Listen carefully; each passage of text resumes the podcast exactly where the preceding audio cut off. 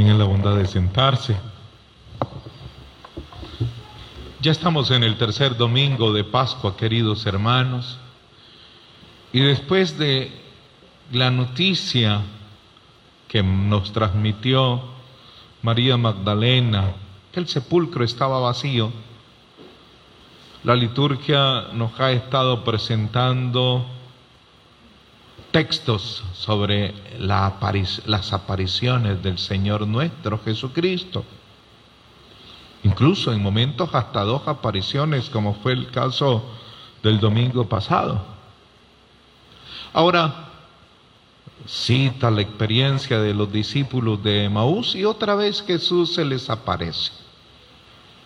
En una experiencia de recepción y expansión porque Jesús tiene un propósito al aparecerseles, propósito doble. Por un lado, que ellos reciban, interioricen la experiencia del resucitado, pero al mismo tiempo que salgan a compartir.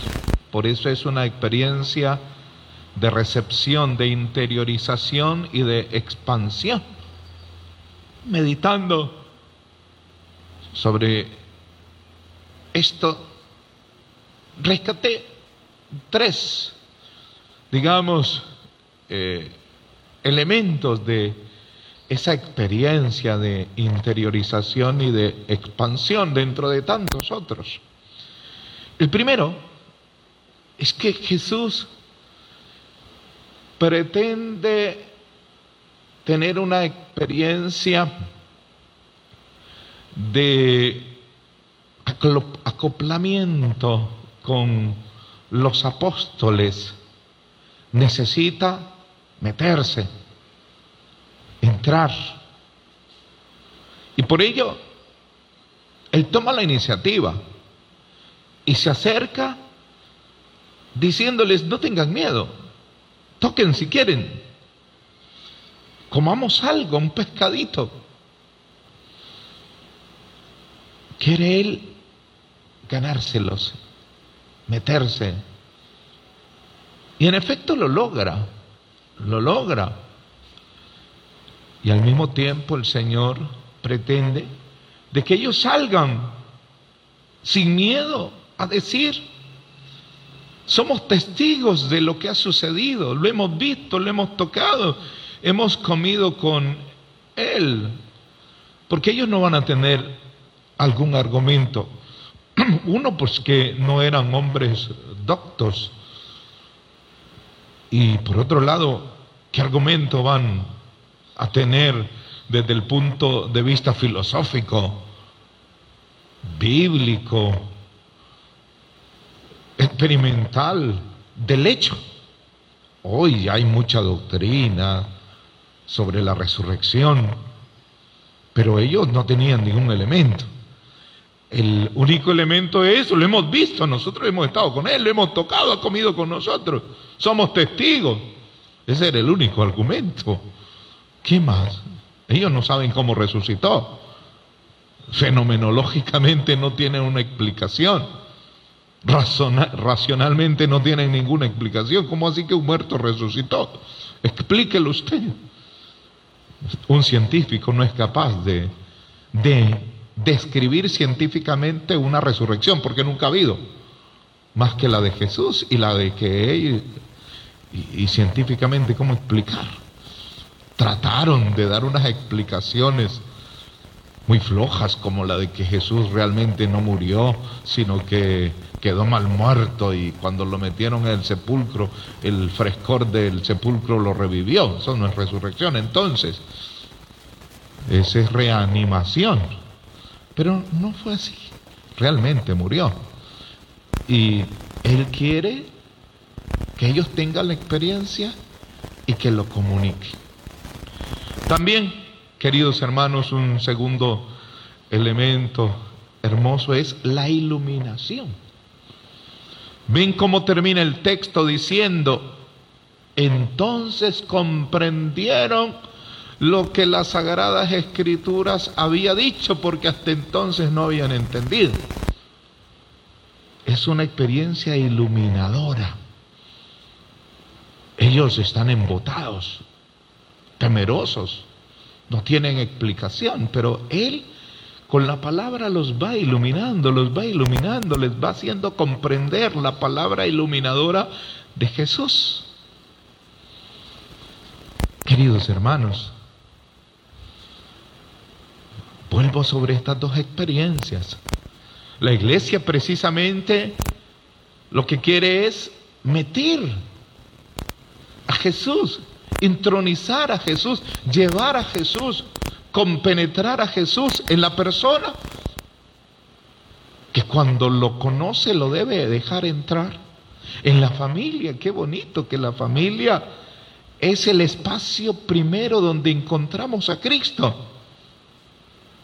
Es triste para el niño, para el joven, que no logra conocer a Cristo en la familia. No tiene esa bendición. Un poco de suerte y lo conoce en la calle, porque un amiguito le dijo, vení, vamos a la iglesia, metámonos al coro. Y ahí conoció a Cristo, pero en su casa no lo conoció, porque no estaba la experiencia de Cristo. Cuando en una sociedad cristiana católica el primer espacio para conocer a Cristo es el hogar, es la familia. La abuela que le habla al niño, a la niña, la señora que lleva a los hijos, a los nietos, aunque a veces van de mala gana a misa, pues, porque es mejor estar ahí en la piscina, estar jugando con el teléfono o lo que sea, pero, pero la abuela, ¿cómo lo hace conocer? Lo hace conocer. Eso es lo que quiere Cristo de sus primeros apóstoles de la iglesia que lo intronicen, que lo lleven, que lo comuniquen, que lo transmitan. Quiere entrar en el corazón de la sociedad. Y en segundo lugar, iluminar. Sabemos muy bien que a veces la persona se perturba en ideas, en sentimientos, en adicciones, en defectos, en decisiones. Y le pasa también a la familia y a la sociedad.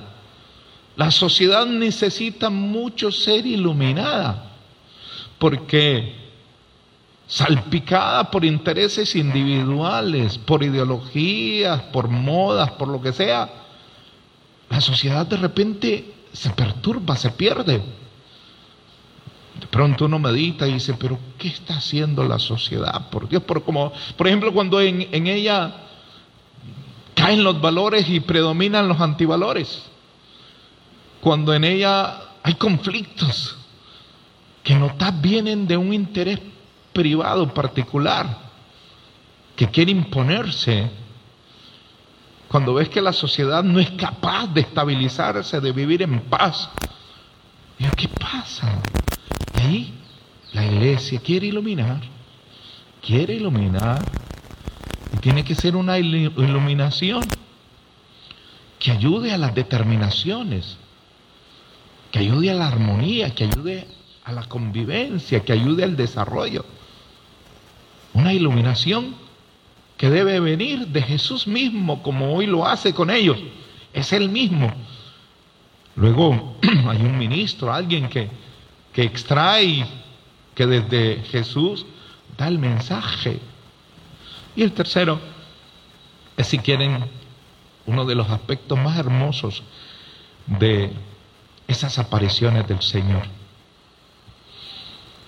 ¿En qué parte antes de morir y resucitar Jesús les llegó diciendo a los apóstoles, Shalom, la paz de ustedes, ¿en qué parte? En cambio, ya resucitado, en todas las apariciones llega diciendo la paz con ustedes.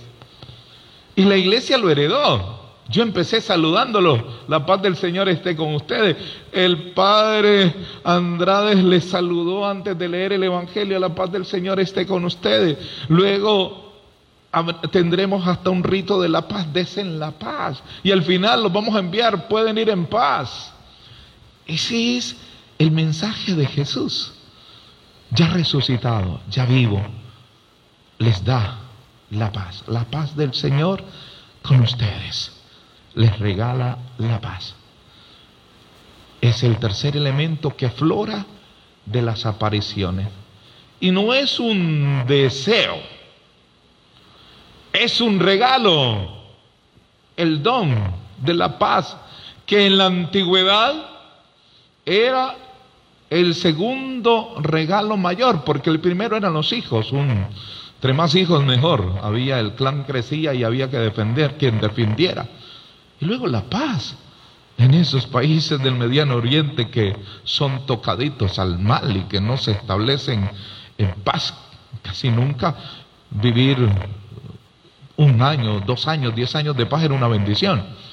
Cien años fue lo que más logró Israel del norte cuando se dividió el reino. Cien años fue lo que más pudo, pero no son capaces. Y el don de la paz es muy preciado, era y es muy preciado, porque cuando en la familia, cuando en la sociedad, cuando en el país se pierde la paz, estamos echando en saco roto un gran regalo de Dios.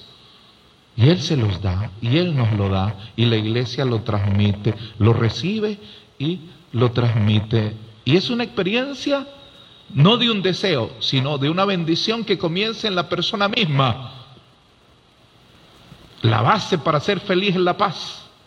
Si no tengo paz en mi corazón, si no hay tranquilidad, si en mi vida hay intranquilidad, malos deseos, ambiciones, envidias, rencores, yo no vivo, no duermo en paz. Y busco maneras de relajarme, relajarme, pero no me dan la paz. Es Jesucristo el que la regala. La paz esté con usted. Qué bonito ese tesoro que se convierte en fruto, por cierto, es uno de los frutos del Espíritu Santo. La paz, qué bonito es vivir en paz, en tranquilidad.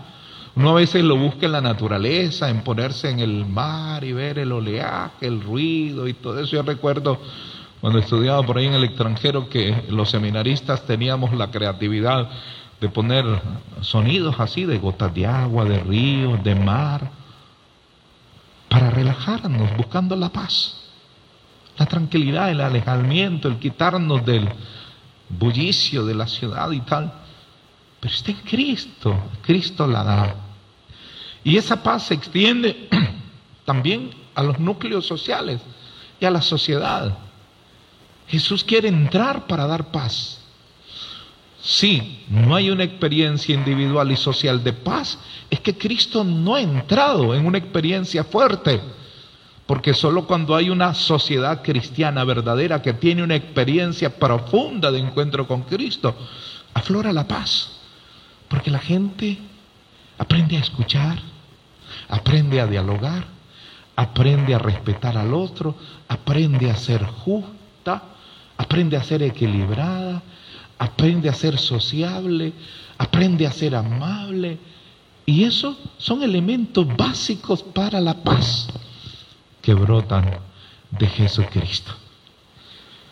Queridos hermanos, pidamos al Señor que esa experiencia ya vivida por santos como San Benito, pues también la logremos un día vivir más y más nicaragüenses que de verdad tengamos a Cristo como una experiencia fuerte, que lo dejemos entrar, no a medias, no en tradiciones, no es costumbre, no, en experiencias fuertes, profundas, como la de una buena lectura de la palabra que me habla, como una buena hora de rodillas delante del Santísimo, como un buen rosario meditado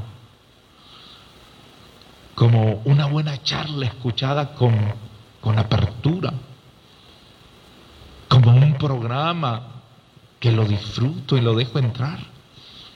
Experiencias, dejemos entrar a Cristo de verdad y en serio, como una experiencia profunda. Él lo quiso hacer con sus apóstoles. Toquen, toquen, comamos. No tengan miedo. Déjenme entrar, no soy un fantasma. Experimentenme, siéntenme. No soy una idea, no soy una ideología. No soy un sistema doctrinal, soy yo vivo resucitado. Esa tiene que ser la experiencia que me dé tanto gozo que lo transmito, una experiencia de recepción y expansión. Pidamos para que la tengamos. y de verdad cada día nos dejemos iluminar por Él. ¿Qué me dice el Señor? Vamos a hacer este plan. Dios ilumínanos. Tenemos este proyecto. Dios, danos luz. La familia, qué bonito cuando se lanzan a un proyecto. Dios, ¿qué dices de esto? Vamos a tomar esta determinación. ¿Qué quieres, Señor, de nosotros? ¿Qué quieres de mí? ¿Para dónde me quieres llevar? ¿Dónde quiere llevar a mi familia? ¿Dónde quiere llevar a esta parroquia? ¿Dónde? ¿Dónde? ¿Qué quieres de mí, Señor, aquí? Dirá el Padre párroco. ¿Qué quieres de mí aquí en Pomeloya, en esta linda parroquia? ¿Qué quieres de mí, Señor? ¿Qué quieres de mí al haberme traído a León? ¿Qué quieres de mí? ¿Qué quieres que haga, Señor? Es la apertura, la iluminación. Y pidamos para que de verdad nos abramos a ese don de la paz. Es un regalo. Y no esperemos a transformar cosas grandes ahí, en lo pequeño. A veces rompemos la paz cuando somos bruscos. A veces somos muy bruscos con los hijos. Yo siempre digo que en Nicaragua la forma verbal que más gusta es la imperativa. Anda, vení, lleva, hacé. Es la imperativa. Y es la forma verbal más violenta que existe. Tiene la bondad de hacer esto. Por favor, etcétera. En pequeños detalles podemos estar expandiendo el don de la paz que yo llego a recibir en esas celebraciones, sobre todo la del domingo a la que voy. Que la Santísima Virgen María, ella, la que interiorizó a su Hijo Jesucristo y fue iluminada por esa presencia continua del Espíritu, nos permita, pues también como ella, ser hombres y mujeres de paz. Amén.